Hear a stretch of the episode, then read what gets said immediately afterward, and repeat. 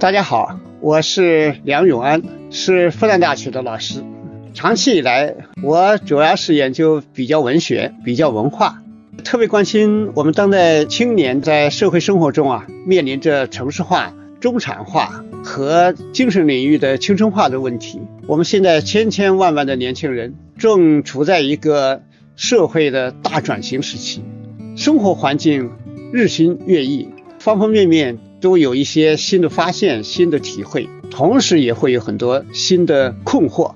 所以在这一档我和新世相光之来处共同出品的播客里，我想和大家一起聊一聊我对这些新问题的一些想法。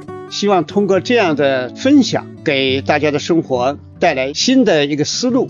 在这个过程中啊，我也和大家一起分享我自己感兴趣的一些书、一些电影，还有一些歌曲。在分享之后呢，也希望大家多多给我留言，我们也可以交流。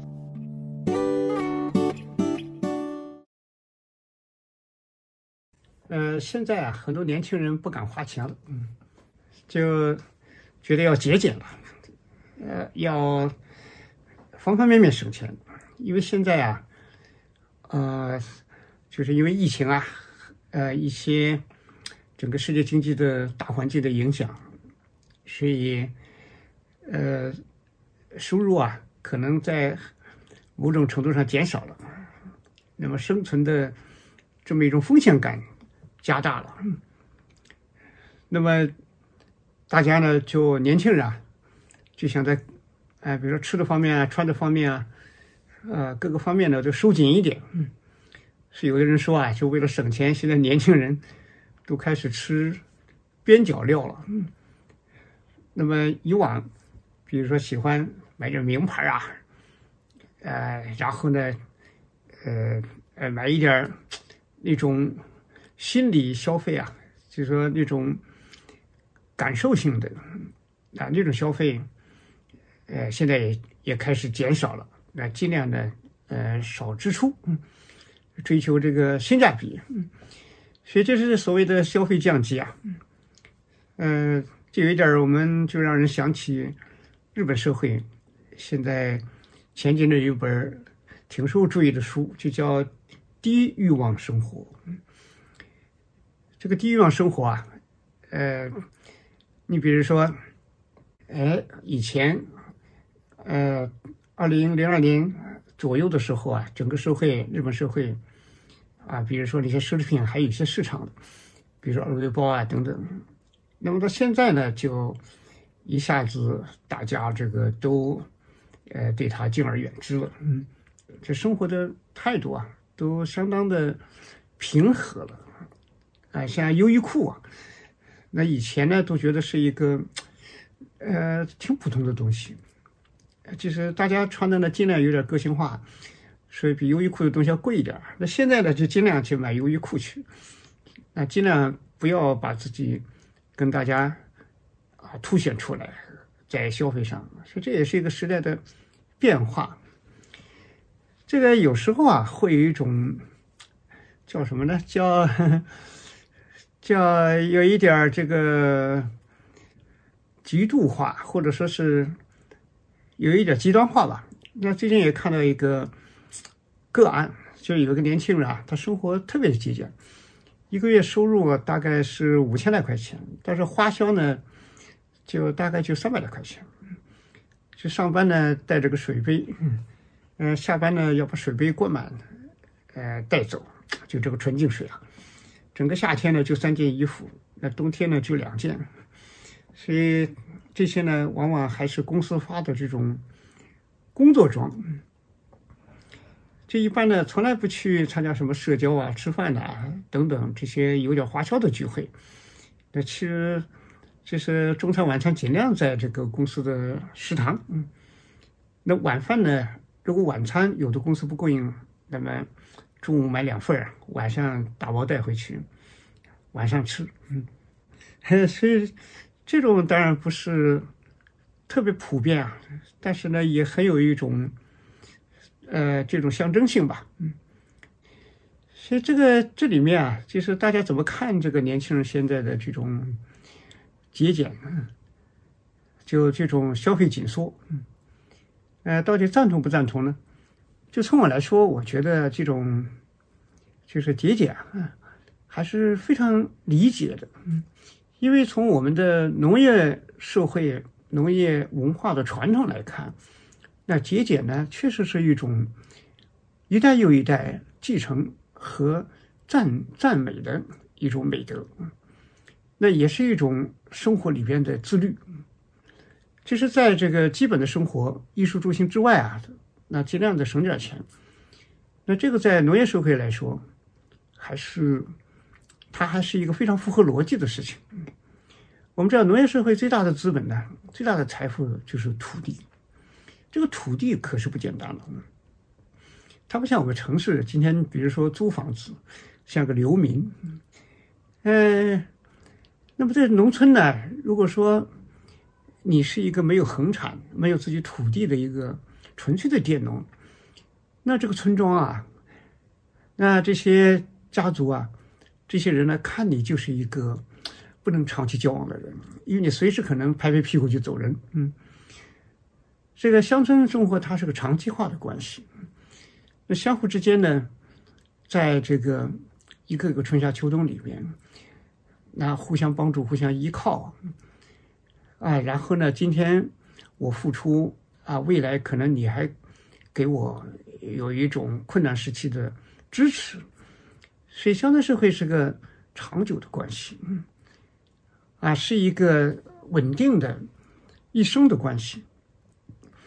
那如果说你是个没有土地的人，那这种关系的基础就没有了，来个灾荒呢，你就走掉了，或者怎么样，所以我们说在传统社会里面。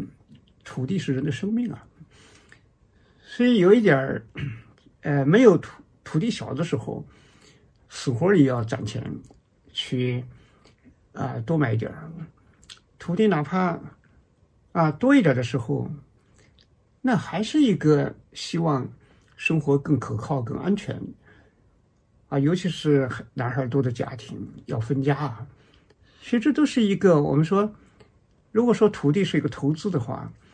那消费这一头肯定是一个啊，竭力的要这个压缩的，竭力的要减省的，所以这是我们农业社会的一个习惯。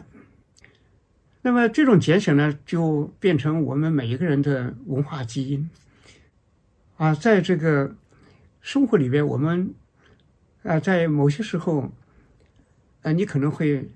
就会体会到这一点，就会无形中啊，本能的就会有一种节俭的那这样的一种生活的态度，变成一种行动的细节。你比如我在日本工作的时候啊，那我经常晚上八点半以后去那个大超市去干嘛呢？买海鲜。为什么八点半以后去了？那就是省钱了。嗯，因为。日本像大叶啊这些超市，它往往到傍晚五点半。比如说这个海鲜啊，它原来是呃就算是八百日元，那么到了五点半呢，它就准时就里面那个那个服务员他就过来，哎贴新的标签，就去掉多少呢？去掉百分之三十。那么有一些东西呢，特别讲究。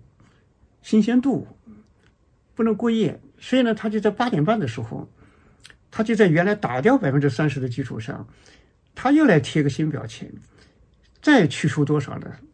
去除百分之五十。我还是挺喜欢吃海蟹的，它那个海鲜啊，有一种毛茸茸那个腿，蛮大的，一顿饭你吃不掉那个大海鲜，但是一只呢就要给你来一个，比如说两千两百日元。哎呀，我就觉得还是比较贵的，就相当于人民币啊，那一百五六十啊。哎，你晚上八点半，他给你前面干掉百分之三十，后面再干掉百分之五十，哎，一下伙就是，你想想，就七八百日元我就买到了。但是我就就就会有这样的一种，其实也是我们作为一个传统的中国人，就是在这个这个地方。啊，能省就省。那么到了现在啊，我们这个啊经济给人的这种压力大一点的时候，我们的年轻人身上也体现出一些传统性了，所以就有一种很自觉的节俭。这个节点呢，实际上是我们的上一代人，就是我们现在哪怕年轻人的上一代人，也是他们的一个文化遗传。就是在上一代人，在上一代人，其实总的来说啊，尤其是爷爷奶奶这一代，他们都是农业社会的。嗯，这个农业社会呢，我们他们经历了我们国家从五十年代之后工业化这么一个原始积累时期，所以这时候呢，就是节衣缩食啊，嗯，这个什么东西都凭票供应，凭票供应，嗯，哎，然后呢，这个呃，就是物资供应呢，城市里边。啊，其实呢，它也是很紧缩的。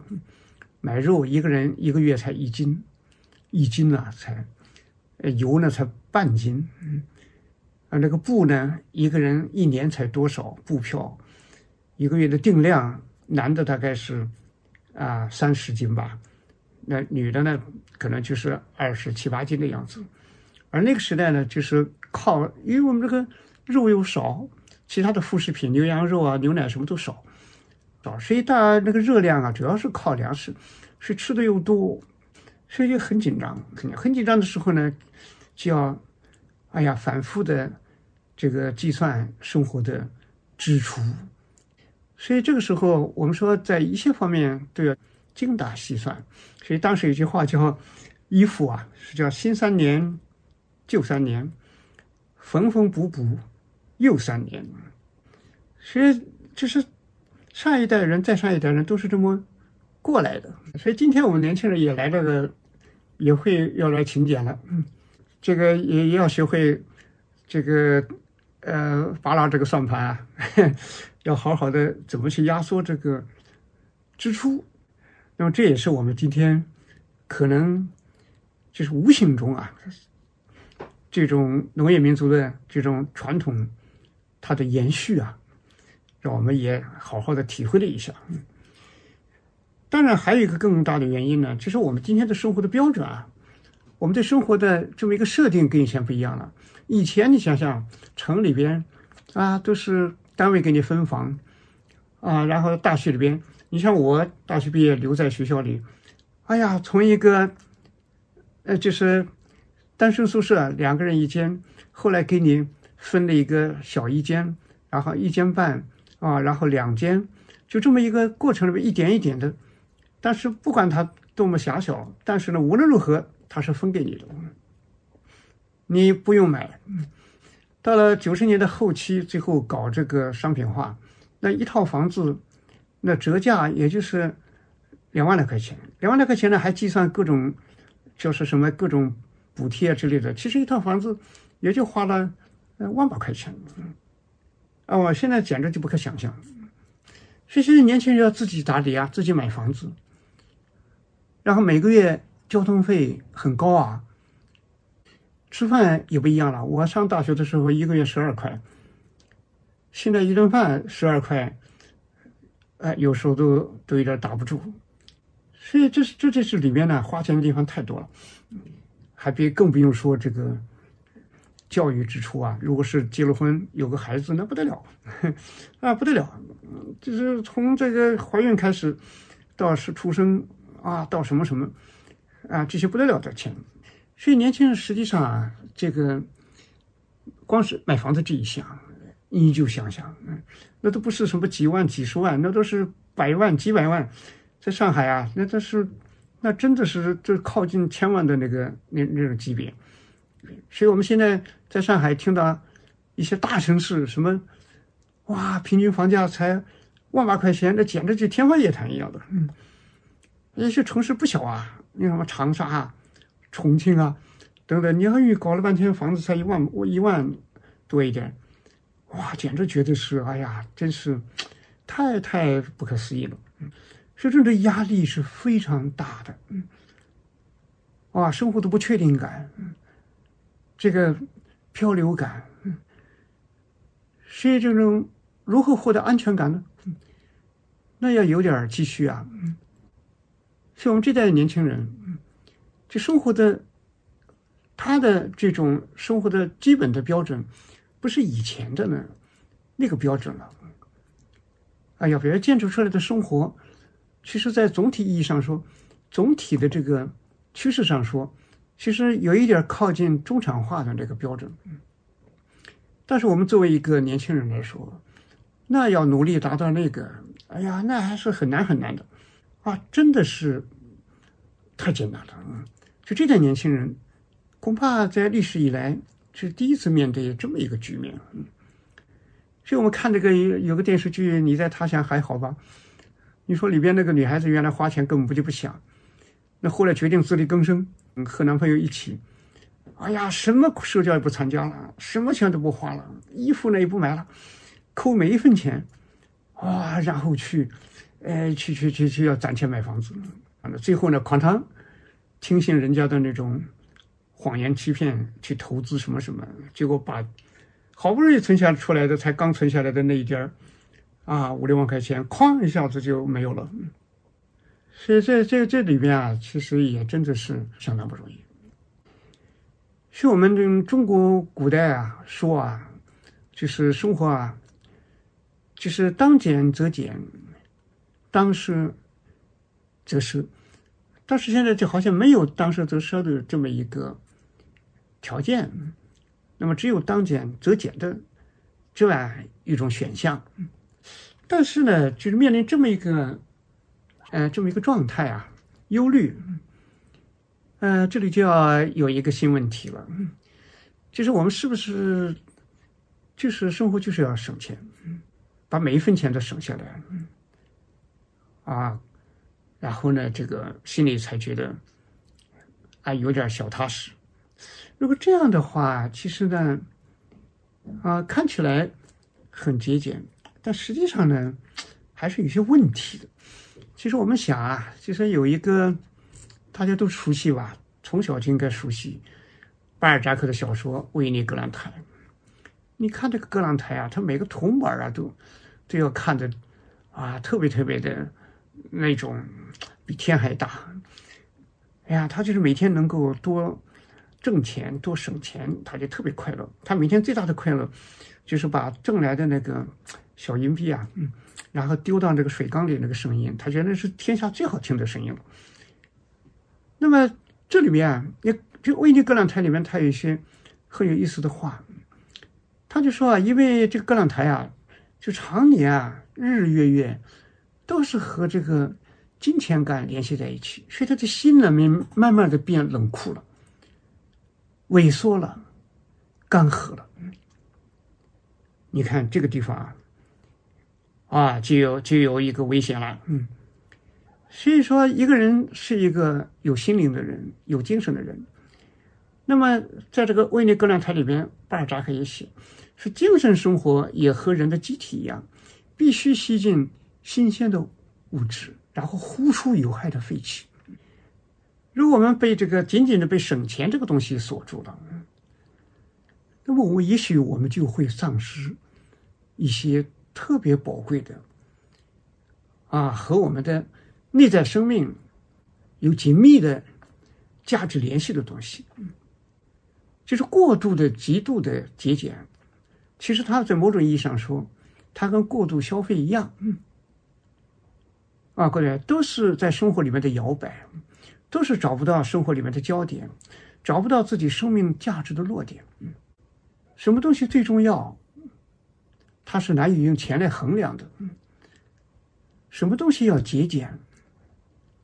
那这个地方呢，都是有一个体现出一个人他的在这个精神上、文化上，他的生命体能上的选择性。极度的节俭就像一个粽子，把自己捆得紧紧的，每一天都充满了自我束缚。但是人是有成长需求的，是有他的心灵的需求的，是需要一种释放感的，需要一种成长性的。如果一味的节俭，而忘记了我们生命的他的。这样的一种成长的需求，那么这个问题也很大。我印象特别深啊，就是十几年前，哎，我看到上海的《新民晚报》，他有个记者啊，就在那个上海著名的高档写字楼恒隆广场、南京西路，哇，你看这个那一带都是黄金的啊，那种办公楼云集啊，嗯，就是这个地方呢，他在那个恒隆广场旁边，下楼之后隔着条马路有个麦当劳，嗯。这个麦当劳里边呢，这个记者就发现了一个特别特别奇特的现象，就是有从那个恒隆广场出来的白领，他就坐进那个麦当劳，也不上餐桌，也不买票，干什么呢？坐在那看，坐在那等等什么？就是等那个吃麦当劳的人。有的人一离桌，哎，他就敏锐的观察到了，有的人吃吃这个麦当劳。没吃完，嗯，哎，里面比如说薯条，啊，甚至麦乐鸡，甚至什么东西没吃，剩下的放在那里了，然后过去赶快把它收到自己带来的那个盒子里，然后再坐下来再等，哎，有时候甚至可以 等到这个一个一个非常完整的，人家没吃的啊，或者是。一个比较大的一个汉堡之类的都可能会有，因为人的情况来吃吃的人的情况都是千变万化，各种各样的。哎呦，这个记者其实觉得就很奇怪呀，看着穿的那么体面光鲜，为什么跑到这里像个乞丐一样？他后来记者后来就去采访一下这种人，后来这人就说啊，他说能省一分就省一分，啊，中午这一餐一一顿麦当劳。那也要二十多啊，嗯，哎，人家剩下来的又干净的，没吃，我把它吃掉，又省钱又不浪费，嗯，那尤其是像这种西餐，你说法国人吃面包有个悠久传统，就是他不会是拿嘴咬着吃，都是拿手掰着吃。为什么掰着吃呢？因为这是从那个哎历史以来形成的一个很好的习惯，就是你可能吃不完。但是你吃剩下这个呢，是很干净的，你没有拿嘴去咬，你是手掰，那么穷人呢就可以继续把它啊拿走，就可以继续吃。哎，所以这个记者他当年在那年写的这个麦当劳和红楼广场这两个之间的联系，哎呀，我心里默默的就想啊，这到底是好还是不好呢？是吧？因为这个白领，那个记者也说，一年就是他的收入啊。在那个时候，哇，就有有时候都有十来万甚至二十万的，但是他还是要这样来减省钱。这个到底是省着钱呢，还是精神上那有点什么欠缺啊？因为这个就有点好像，就是生活好像就变得零度，也不要什么体面啊之类的，所以这就是变成个复杂问题了。就对我来说，我觉得好像也不太赞成。是消费啊，也有人的啊这么一个尊严在里边，也有一个正常的生活方式吧。就是该消费的还是要消费，一切不是以省没省钱来衡量。嗯，所以这个财富的观念到底是怎么回事呢？啊，到底自己精神生命成长？我们要过出一种什么样的幸福感来？那么这个都是问题。所以弄得不好的话，人也会畸形。那上海有个工人，他后来借了二十万块钱去炒股，一开始炒的很小心呐，在这个小心翼翼的探索里边，最后也积累了经验啊，该投什么股。后来他活生生的从二十万炒到了五千万了，嗯，那是多么的成功！但是这个。哎呀，就这种成功推动他胃口更大，最后干脆就把钱投入到他不熟悉的期货交易里边去。那短短的两个月，五千万没了，还欠了几百万。啊，最后进了精神病院。嗯，所以从这个，我当时看了以后也觉得很震惊啊。就在这个世界上，生命形态应该是什么？钱代表什么？嗯。好多人就是因为钱，人生无下限。嗯，但这个工人不是这回事。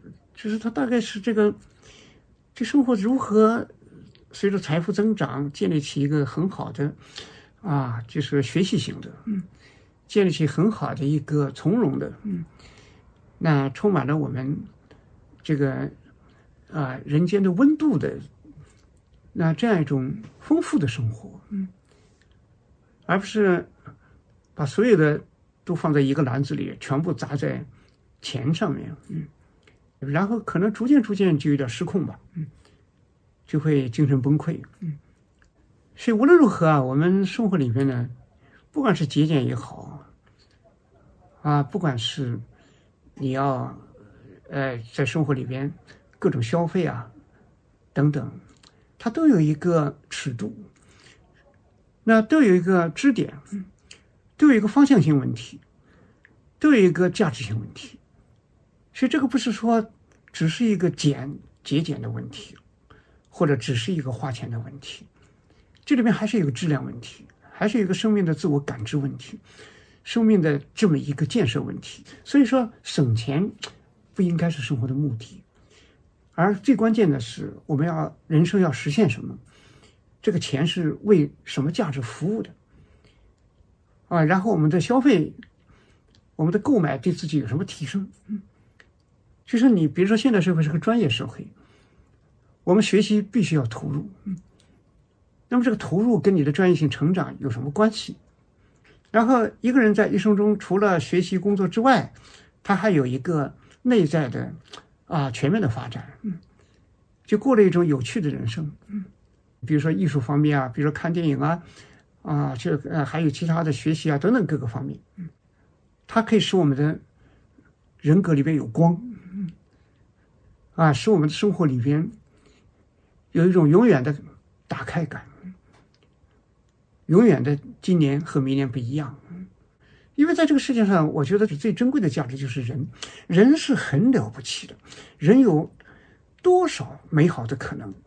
很多人在一辈子就没有打开过自己这个美好的可能，就没有实现过自己的这种潜在的创造性。这个是非常可惜的。其实我真正说心里话，就是我在社会上接触各种各样的人，其实我经常会觉得非常非常的惋惜。嗯，就这个人眼神里边、言语里边，啊，在他的表现出来的生活的那种镜头里边，其实他是有非常非常可以珍惜的地方，可以发展的地方，可以让他长大的部分。他的天赋，我们说一个人就是这样，他就两个东西的结合，我们的生命，一个就是你的这个天赋，第二个就是后天努力。在这些方面，我们都需要去获得一些资源，获得能量，获得这种热能，然后让我们生命打开。嗯，所以这里面就有一个问题，就是你该花的钱，不该省的钱，是一定要。果断的、坚决的要花，而那种跟自己的这种成长啊，跟自己的这种生命热爱关系不大的，那么也可以花点啊。环境比较紧张的时候，也可以就不花。所以还是回到那个中国古代的老话啊：“当俭则俭，就是勤俭的俭；当奢则奢。”，那个奢呢，所谓的奢呢，不是奢侈，实际上。就是啊，给他一种充分的投入。所以，我们中国人现在呢，我觉得最值得投入是什么呢？就是文化消费，因为这是我们的短板呐。我们在以前经济没有改革开放之前，一个人的支出百分之五十恐怕都是为了吃，就恩格尔系数啊，吃的比例特别大。那么后来逐渐的发展到今天，我们。中国人平均在吃的方面，他实际上现在投入大概只占百分之二十六七的样子，是这么一个水准。那么多出来的一些部分呢，现在有个大问题呢，可能很多都被房地产给占有了。所以这是一个历史的一个特别时期，这个问题就比较复杂。从宏观层面到微观层面，那都有一些原因。我们这个就不讲了。那这里边呢，其实有一个结构性的，是就是生活的支出的结构性问题，就西方国家，它在文化支出这一块儿，一般都能达到百分之十六左右。而我们二一年的一个统计，中国人实际上他在这方面，就他的教育啊，一种啊听音乐、买书啊、看电影啊，然后去看画廊啊、去旅行啊，就这一块儿，大概只占百分之六。嗯，所以这个部分啊，我们的精神展开，我们的精神生命的成长，是个紧迫的问题。嗯，生活到底是什么？除了衣食住行之外，还是什么？所以有些消费啊，我们不但不能减，还要增长。嗯。概括的说，就是我们在精神文化啊、心灵上的这种成长的这种投入，是真的一点也不能减。这就是我所想的。很简单的说，就是我们的成长费。是以前呢，我们说啊，不太注重人的精神发展，那么就是注重身体，因为以前就是衣食住行，农业社会嘛，春种秋收。体力是第一位的，所以这个不管是教育投入啊、艺术培养啊、人文熏陶啊，就这方面，很多地方都是短板。我们是按照一种传统来生活的，靠着老人的教那种教教育啊，一种村落里边的啊一种遗传，靠着我们古老的训诫来生活。但是现在我们是流动社会了。大规模的城市化，陌生人社会，相互之间，所以我们要有一个自身的坐标啊，有一个自己精神的一个很好的一个眼光才行。所以，我们今天就不是一个身体时代了，我们是一个文化的时代，嗯，所以这时候一个人的精神的品质、精神的内涵就变得特别重要了，嗯，是这一块啊，啊。越往下走，这一块儿就是精神品质、精神成长就越来越重要了。所以这里边就包含了很多我们这个一个人的这种资源投入里边对文文化成长、我们的精神成长的那这样一个投入比例，应该是越来越高的。所以我就想，其实呢，简单的说，有四个方面，我觉得这特别需要投入。一个呢，就是终生学习。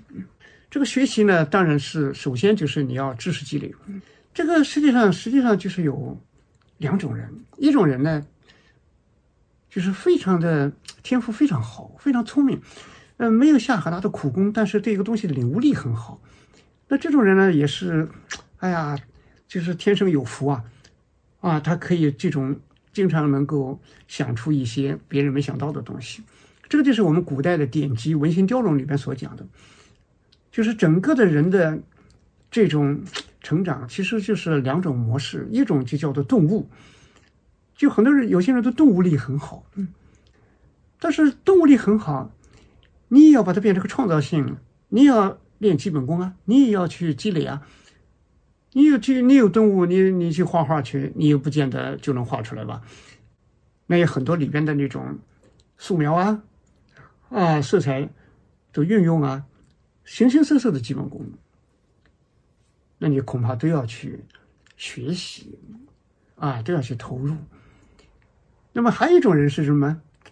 他不是动物，他是积学，他是靠积累、积学，学学学，不断的学，不断的学，学到一定的程度，诶，忽然好像，哎，就是那人正在灯火阑珊处。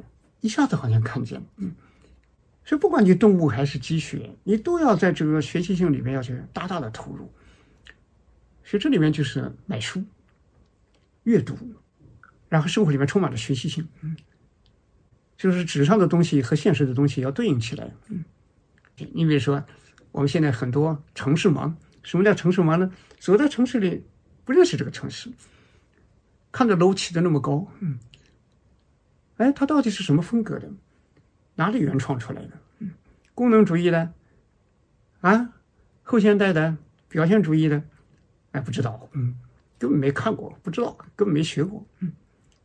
所以从街上走过啊，只看到商品，就没看到艺术。一个人走在世界上，如果灵性啊，人的灵性，说到底，我们的艺术都来自灵性。就是你的灵性是个沉睡的，嗯，你只看到实用的那一面。那么这个生命，我觉得就就缺少乐趣啊。嗯，所以这就是阅读啊，要学习，要学习，让我们认识这个世界啊，认识你自己的生命内在，认识其他人，整个社会，所以这都要学习。需要买，比如说买书，那也可能需要一个买一个电子墨水墨水屏的啊阅读器啊等等，因为墨水屏阅读器它最少三十二 G 的容量吧。然后呢，你一可以那里面可以装上个几百本电子书，甚至上千本。你等于移动图书馆了，你走到哪里时间都有效。啊，要等车也不急，反正就打开去看吧。啊，再比如说有一些，哎，网上的那种课程还是很值得一读，那还是要学习的。因为今天我们的各种平台上还是有些不错的内容内容生产、内容提供。因为我我自己。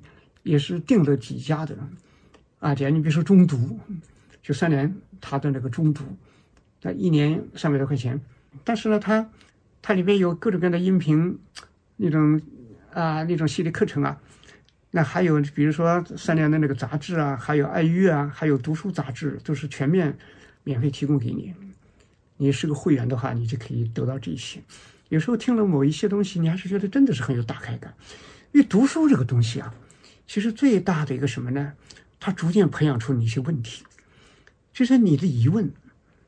你一开始呢，我说的很多人很好奇啊，觉得看这个世界书那么好，什么书都想看，这个还是个低级阶段，三百六十度都想看。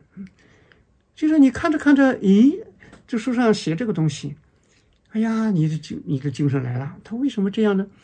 你说我们看《呼啸山庄》，《呼啸山庄》里边为什么写山庄？写了个门，写了个窗子，写了个什么什么，啊，然后希斯克利夫突然不见了，后来回来以后怎么踏过那个门，怎么进来？哎，然后呼啸山庄和那个画面山庄之间要六公里的距离，然后那个画面山庄里边的富丽堂皇，啊，形形色色，最后希斯克利夫等于是自杀一样的绝食而死的样子，死在那个那个窗户前，风雨打进来，已经死了，嗯，几天了，人家才看到他。就为什么这些空间描写，他为什么花这么大力气写房子？那房子结构什么意思呢？是有什么象征呢？所以你看的时候呢，哎，你就发现，哎，这个很有意思啊。好，等你看到相应的书的时候，你的那个这种疑惑，哎，你就想买这本书了，因为这本书里边有讲这个呼啸山庄里的房子的问题了。作家，哎，艾米丽·布朗特，为什么他要写这个东西呢？有非常好的分析，所以为什么你看我那这本书，哎，为什么我一看就特别高兴的，赶快买？就是文学之家，就是那些文学作品里边啊所写的那些建筑，那些家庭居住，其中有一章就是写呼啸山庄。呼啸山庄他写啊，那个题目叫《两家人的灾祸》，啊，就写他这个小说里边的关于房子。然后里面还会做了一个小考证，就是《呼啸山庄》里边写的花美山庄和呼啸山庄，和那个艾米丽·布朗特自己家的那个庄园，然后它附近的庄园，它有什么原型，也相互之间的对应关系等等。哎呀，你看了以后一下子觉得特别舒畅。哎呀，真是需要的，特别需要的，就是阅读它是一个带着一个，它给你创造了很多心里边的那种疑问。然后这时候你看书呢，就有一个。非常好的一种，哎呀，欣喜感，非常好的满足感，而不是无的放矢啊！因为这个书，知识就是力量，我要读书，这太外在了。嗯，就是如饥似渴的要看一下书啊，觉得它能回答你的这个心里面的十万个为什么。嗯，但我们我有时候心里也就存着一些一直没不知道的为什么。什么？所以我们看书的时候，为什么欧洲十二世纪耕地突然放大了百分之四十？哎呀，后来我是也是看书才明白，哦，那时候原来是耕地的犁变了，那个铁犁代替了铜犁。你为什么会铁犁原来不能大规模的用呢？跟冶炼技术啊，跟形形色色那都有关系。是这样的书一下子就让你解惑，啊，让你解惑。书是你终生的老师，是你。啊，就是一个巨大的一个灯光，明亮、温暖。是这个地方呢，就是所以我真的说，我后来有个习惯，就是我看到一个书，一般是不管它的价格的，就是它是不是我需要的，需要的毫不犹豫买。我印象最深就是那个上下卷，上海人民出版社出的那个，那是那都大概都有八九年前了。那个叫《西方的遗产》，它是从文明进化角度、进展历史角度来谈西方的那些它的那种文明的那个进延展，很厚的两本书，但是厚也定价太贵了，我觉得。就那个时候，居然就定价两本书，就又是平装本，啊，居然就干到三百老几，我看了也吓一跳，但是还是丝毫不管，那还是要买。嗯，所以我们中国，我们说在这个疫情之前啊。我们中国青年啊，其实买书的热情还是非常高的。嗯，你说一九年的六月十六号，啊，就是淘宝上、天猫他搞那个六幺八，就那年六月十六号，你看全国啊都在狂，就是那个买书的那个热潮啊，那是不得了。就六月十六号，我记得零点刚过啊，就是他的那个天猫图书的那个销售啊，就是同比就增长了百分之五百五啊，嗯。哇，就是三分钟，就就是卖掉了平时一小时才能卖掉的书，而且其中阅读质量还蛮高的，就是进口的那个原版书，大家的购买，因为原版书比较贵啊，而那个时候比较便宜，所以这个原版书那一天一下子购买量暴涨了百分之八百八十多，这个这么一个比率。是真的是让人很欣喜啊！这种趋势一定要保持。所以我觉得这个这个方面对我们终生有益。所以我想这就是一个我们老话说啊，好钢用在刀刃上，钱就要花在这个地方。所以我想这就是我们作为一个青年，你面向未来的，你的生命在成长啊，你需要大量的能量啊，啊，这这些东西文化投入，那是绝对需要。嗯。当然，不光是买书啦，就看画展，嗯，听音乐会，嗯，啊等等这些东西，我觉得都特别需要。当然不能多，多了也吃不消，好贵啊这个票，哎很，但是有一些也不见得，不见得贵，所以这个我觉得是非常好。第二方面呢，就是不能省的钱，就是旅行，体验世界。那个古代说啊，读万卷书，行万里路，那个时候。绝大部分人做不到，农民辛辛苦苦种地还来不及，啊，日出而作，日入而息，哪有时间去干这个？嗯，今天不一样了。这个旅行呢，当然现在疫情之下，国内旅行、国际旅行都有很多 一你猝不及防的一些限制。哎，但是呢，这个在有限的这么一个范围里边，千万不要变成个蚕茧，啊，自己缩在里边。然后就一动不动了，嗯，还是抓紧一切机会啊，能走走还是要走走，不能远近一点也行。为什么呢？就人类就是在旅行中放大的。大航海时代，我们现在社会从哪来的？启动嘛，就是大航海时代。嗯，你像哥伦布，哥伦布的那个西班牙，你看他的那个墓，哎呀，那个雕塑还真的是有意味深长啊。他那个。那个墓啊，那个那个上面有雕塑，扛着那个棺材的那个雕塑，嗯，那这个雕塑那么高大，嗯，四个人扛着棺材，那四个人是什么？四个国王，嗯，啊，所以给哥伦布的地位那么高啊，因为他哥伦布之后，哥伦布大交换，南美的那些什么咖啡啊，什么什么，哎呀，北美的东西，哎呀，非洲的东西，全世界就互流起来了。你说那个番薯啊，就是红薯的引进，明朝末年引进之后，解决了中国多少灾荒的问题啊！所以没有这个大航海，没有这个走向世界，就没有人类的这些进步啊。那么人也是这样，人我们就想起阿 Q 正传，阿 Q 跑到城里，看见人家叫那个板凳啊、条凳叫法不一样，他就笑。人的狭隘就在这里，就是人最怕是这个，以自己的这么一个。定见去衡量世界，一把尺子啊，不符合的一律都是坏的。全球化、多元化，你这怎么行呢？嗯这个世界有那么多活法，嗯，这个世界那么多样，嗯，啊，动物有一百五十多万种，植物有二十七万多种，嗯，因地制宜，各种存在，嗯，我们一下子就不会光拿这把僵硬的尺子去衡量整个人类生活，都是各种条件，啊，各种各样的因素构成的，他那样活，那样过。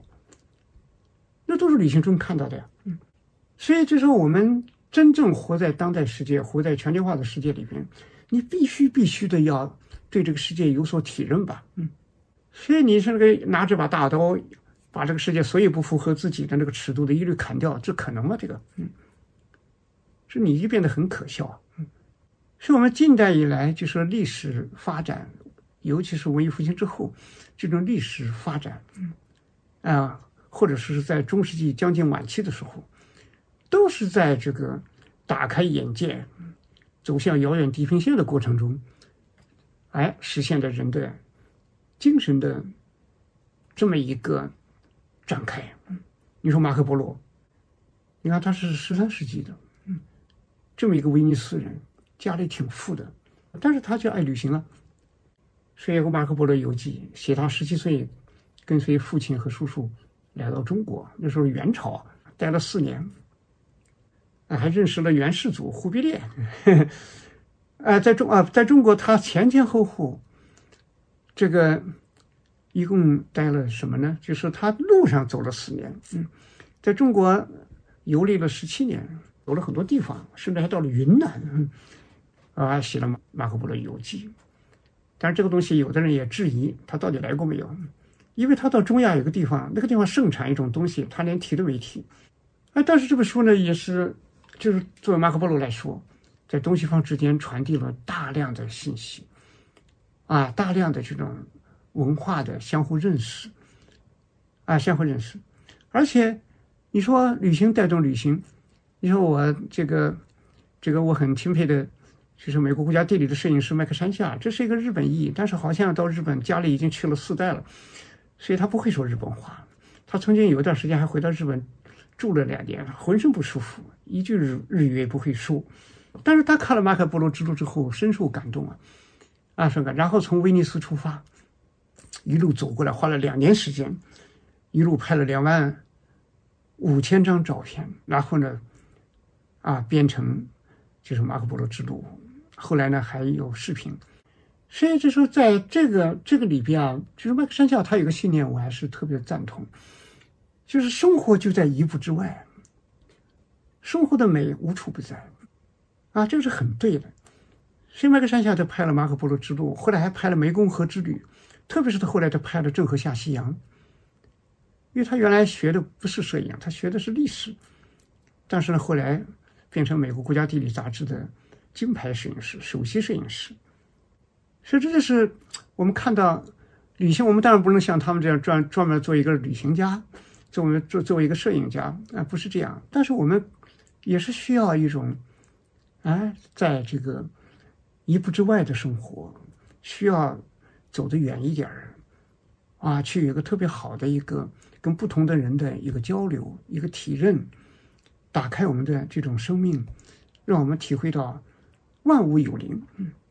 我们就不会变得那么狭隘，哇，看一个东西那么极端化，嗯，所以我想这就是我们说这个旅行这一块儿啊，尽量的能够去啊，去去投入一点，这个是这个这个方面呢，对一个人生来说啊，就现代社会，特别欧美社会，旅行这一块儿是他们的一个支出里边，特别是国际旅行是很大的一块儿。也是必须支出的，嗯，但我们来说不一定是这样，但是我们还是要这方面有一个强烈的意愿，嗯，还有一方面呢是社交社社交支出，社交支出呢它有一个什么问题呢？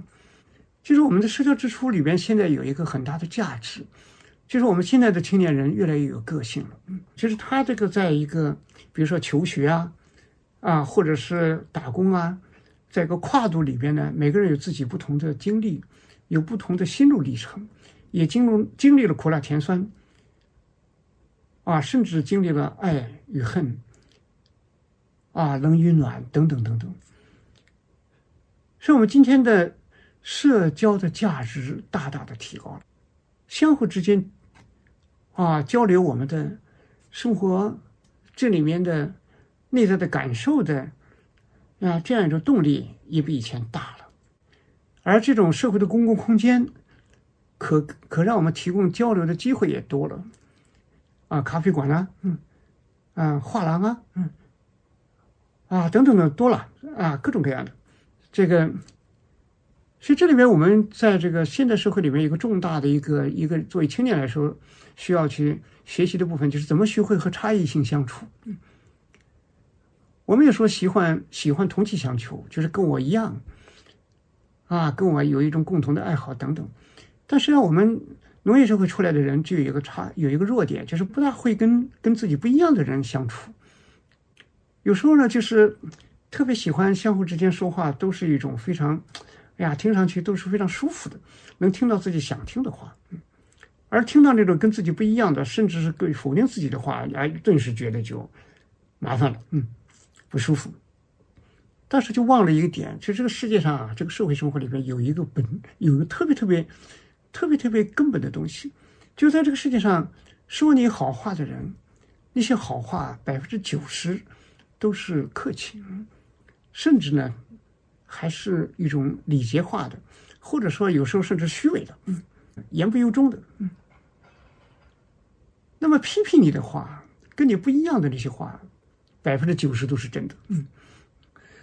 所以你是不是要跟一个真实的世界在一起呢？那当然了。所以这时候呢，你要就要社交里边，不是说吃吃喝喝酒肉朋友，大家一起嗨的不得了。更重要的是，能够学会容纳。你每每学会跟一个差异性的人相互这个倾听，你的那个内在的精神容量就大了一分。那么就不断的有一个内在的。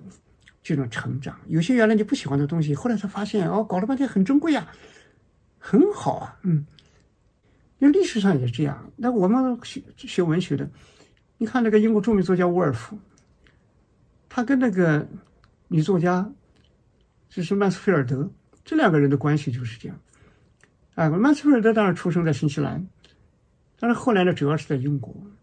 那他的那些代表作品，什么《花园酒会》啊、《幸福》啊等等，还有在海湾啊等等，那都是非常著名的，写女性的生存，啊，他那个叙事啊，哎，很独特的，那个也在追求探索女性自我解放的这么一个道路。那沃尔夫呢？你看看，沃尔夫呢，其实呢比他大六岁，两个人的生活经历不一样。沃尔夫是生活在一个上流社会圈子里。跟那个曼斯菲尔德呢还是有差异的，但是两个人在文学上互相欣赏，后来呢互相交往，哎呀，这个，哎，还是非常非常的亲切的。这个尽管两个人身份有差异，就我去伦敦的时候，跑到沃尔夫的旧居，一看，哎呀，不愧是那个所谓的这个布鲁姆斯布里学派的核心人物啊，那一带的环境啊。啊，还真的是一种旁边过去不远，那还是就是伦敦啊，就是呃学院大学的那个那那一片校区，再不远呢，还是大不列颠博物馆是吧？啊，不是，所以都是文化含量很高的地区。那么曼斯菲尔德呢？你看他啊就不一样了啊，不一样了，来自新西兰的这么一个这个女女作家，但是这两个人也互相批评啊。互相对文学上趣味也有很大的差异，互相欣赏，但是也互相批评。所以在这个方面啊，一开始沃尔夫有时候开始有点不高兴，但是后来他发现这些批评啊，啊，其实对自己还是非常有一种启发性的。哎，他后来有些作品里边还是真的是看得出来。就是曼斯菲尔德就是在批评之后，他努力的有一种时代性的拓展，把时代背景啊、社会什么什么呀，不光是一个心理意识流，所以这就是跟差异性相处。我们一个人有时候一辈子，你遇到一个好朋友，结识了一个好好好的一个社会交往的那这么一个知心者，对你一辈子可能真是很重要很重要。所以你看，这个沃尔夫和麦斯菲尔德之间互互相经常赠送一些礼物，尽管不是很昂贵啊，但是呢，还是非常非常的用心的。这就是社会交往嘛。嗯，所以我们说，在这个地方啊，也是需要我们一种啊一种那个价值上的体认，就学会在社会交往里边去这个认识他人的价值。也能克服一些我们自身的一些局限，嗯，所以这个社会交往当然就有一些支出啊，喝喝咖啡啊，甚至吃一点好吃的东西啊，啊，买一点书啊、鲜花啊，相互的一些啊，尤其是在一起，一边啊有一点小小的茶点，然后一边呢在那里交流各种各样的自己的啊想法啊、经历啊等等。啊，这些都非常非常需要，所以我想这是一个方面。第四个方面呢，就是我们的个人风格化建设。一个人呢，面对生活、面对社会，都有自己的态度，有自己的立场，而这些东西不是抽象的，都是用一种风格来体现的，也能体现你的所谓这个风格，也能体现你的审美观、你的个性、文化个性，体现出你热爱什么。所以这个热爱里面呢，其实呢也会有一定的投入，这就是一个品味和格调了。嗯，你会特别钟爱一些东西，然后这个东西你因为热爱，所以你觉得它是把你的一种啊一种内心的激情、内心的一种美好投入进去了。你投入进去以后呢，然后你比如说你购买了一个自己喜很喜欢的东西，然后这时候呢，它变成你一个人生伙伴。他会输送给你很多很多温暖，我印象很深呐。以前我在初中初二，后来呢，呃，去去到一个歌舞团呢，后来去工作过一段时间。歌舞团那个当时那个时代收入不太高啊，但是里边有一个编剧，哎呀，他我印象很深，脸脸色有点黑，有一点鹰钩鼻子，嗯，但是他喜欢什么呢？我就很在他的那个。住处，啊，跟他聊天的时候，但是他比我大得多。当时，我就发现他有一个美多收音机，那个美多收音机啊，在当时啊，很贵，啊，大概是应该在一百三十块钱左右。当时一个月工资啊，那才是三四十块钱，你还要养家糊口等等。哎呀，但是他就喜欢从里边听。音乐，听广播剧，听新闻。那个收音机不仅仅是个收音机啊，给他提供了一个更大的世界。所以我对这个人的印象，我今天还印象还很深。就他这个美度收音机，小小的半导体收音机，那个咖啡色的牛皮牛皮的那个皮套，嗯，两波段那个美度，上海大概应该是无线电三厂造的吧。我心里很羡慕啊！我也当时也就是他那个印象给我太深，我后来也很喜欢收音机。这个投入是很大的，嗯，他在别的方面很节俭了，平时也不乱花钱，吃啊衣服都很随便了，嗯，但是这个收音机他可是真正是大大的投入进去了，这是热爱啊，这就是热爱，这就是他的真物，嗯，所以古人说啊，就是人无情。啊，人无痴，不见其情；人无迷，不见其性。这就是性情啊。一个人要有性情，这个性情呢，有时候不是说我世界啥都热爱，什么都买，那那那就没性情了。就是我有这么一个热爱，我愿意一生，尽管显得有点青涩、青涩，但是我还是把它投入进去。这是你的风格。你说那个作家路遥。哎呀，真是穷困一生啊！穷困一生啊！你看到最后连得了那个茅盾文学奖，他的《平凡的世界》都没钱去北京买火车票啊领奖啊！到北京他还要跟文学圈吃吃饭吧，不能光让别人请你吧？他你还他还得请请别人呢，你得得带点钱去啊！嗯，没办法，让他弟弟去给他借了些钱。带到北京去，嗯，哎呀，所以这个他弟弟送他在火车站还有这个路遥感叹呢，哎呀，就是这个狗样的文学，没办法，就是你看，但是这个人，你看他生活里边喝咖啡，啊，这个可不是一个乡村出来的人的习惯吧？嗯，他觉得自己要有一种生活的格调，这是自己的一个心里对自己的一个要求吧？而且抽烟呢，还抽的挺好的烟，所以这点看起来是有点让人惊讶。哎，他，你不说他光是要面子的问题，他就觉得生活要有一种品格吧，嗯，所以这点呢，当然你看起来有点不理性了，嗯，他还经常有时候要借点钱，嗯，但是他就是坚持这一点。所以我今天呢，我想起这个路遥，我那个八十年代还去跟他啊采访过，还对谈。一个很壮实的汉子，哎呀，我心里还是蛮感慨的。哎，他还有追求这个品味我觉得这个不可笑。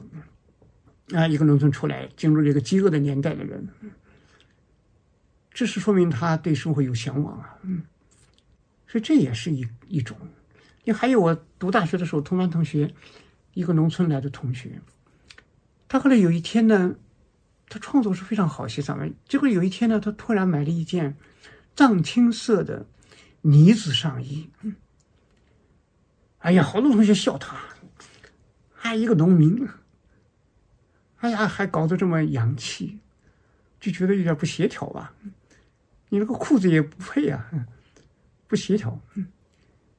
哎呀，他看到大家有点嘲笑他，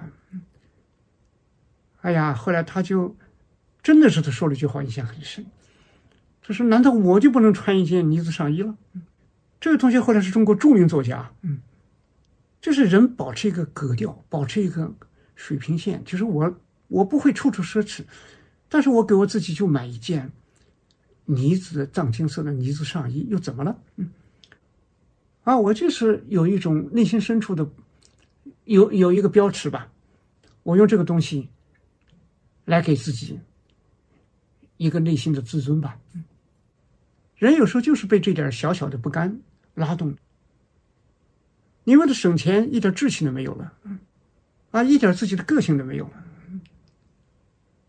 那这个恐怕也也有点没了中气吧。嗯，你说古代汉代霍去病，哇，这是英雄少年啊，那率领一千多人直捣这个匈奴大本营啊，那真是不得了啊，那么艰苦的长途奔袭。那么艰难的一个远途行军，但是他有个习惯呢，嗯，再艰苦，每天要吃大餐。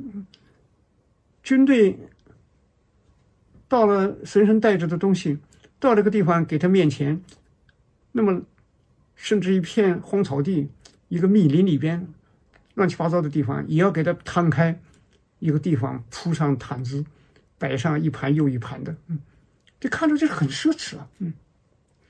但是他觉得，一个将军，那就是要有自己的一个威风吧，嗯，别的方面都很节省，但是这个东西，哦，这个这个这个吃东西的席面，他可不马虎。这这玩意儿让我想起孔子，食不厌精啊，嗯，吃这个东西一个猪肉形状不对他都不吃，这个不是一个穷讲究，其实就是在某一个点上。给自己树立起一个啊一个精致的东西，所以我觉得个性化就是一个人的风格化投入。你这个地方啊，你可是真是要要舍得一点。但是如果条件实在不允许，你也不要这么干。但是呢，尽量不省这个钱。这是一种灵魂化的一个投入，你一生的一个风格。你说为什么很多以前嬉皮士？那么艰苦，没什么钱，还是要把自己穿上一套波西米亚风格，然后那个那个皮裤，然后身上那个那个那个链子，那个这个是那这个也不省钱了。哎呀，所以这一点上，就是用得上一句话，就是当时折舍，留下这点钱，投入一点。所以生命不简单呐。嗯，我们每个人都要找到自己生命的精神发展的焦点。嗯，衡量一下我们在生活里边面对一个让人有一点恐慌或者有点不安感的这么一个形式的时候。这个时候更要衡量一下自己生活中，你可以删掉什么，减掉什么，然后不能减掉什么，哪些东西还是要投入。这个代表了你内心深处想保持什么，而且也代表你对未来的期待。所以我是不太赞同一概的省钱，把生活的主题就变成省钱，嗯，啊，把自己变成一个，嗯，处处。都是一个压缩饼干一样的那一种状态，你会干涸，你会在这种死抠的细节里边，逐渐逐渐的丧失精神的活力，啊，丧失你自己的成长。所以今天的青年一代啊，就是一定要学会。建设出自己的一个好的生活结构，好的生活方式，啊，有一个特别好的对生活的辨认和选择，所以我想这就是一个一个人一终生的要去追求的东西，啊，就是你要投入的东西，可能有的是无形的，有的是有形的，有些无形是相辅相成。你买书的钱可以化成你内在的一种知识，画出你内在的一种文明的视野。你的好很喜爱的一个东西可以伴随你终生，你可能就少了很多孤独，就多了一份热爱。啊，就多了一些我们对生活里边的啊，让你在条条人生路上始终。可以去一看就可以微笑的东西，所以到底你有没有这个东西呢？我也很期待大家在弹幕里边或者评论区来，我们来表达一下。嗯，所以节俭呢，当然有时候也是因为我们这个生活的不安全感啊，不不安定感，有一种焦虑，所以这时候呢，我们活得觉得很辛苦。辛辛苦苦挣来的钱呢，舍不得花出去，花出去呢就觉得，哎呀，很很很有很有一种压力，嗯，所以工作的辛苦也是我们年轻人的常态。所以为什么和光之来处合作做了一门系列课，就是工作之苦，啊，就是如何如何我们去非常非常的真切的去看我们的工作中遇到的各种辛苦。啊，有自己穿越这些辛苦啊，我们去如何去过一种有光的生活？嗯，那这是很希望跟大家分享的那一种心情。嗯，好，那我们今天的分享那就到这里。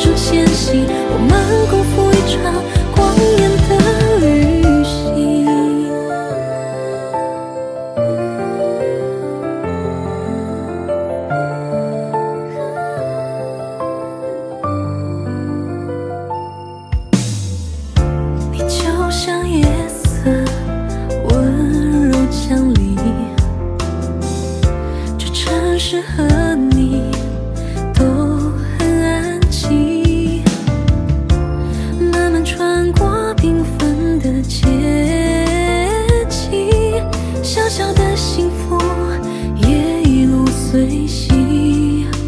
看天台上路过几颗流星，说出口的誓言会有回忆。那就让我们勇敢的约定，对星空之间画出了心形，星际闪耀光影。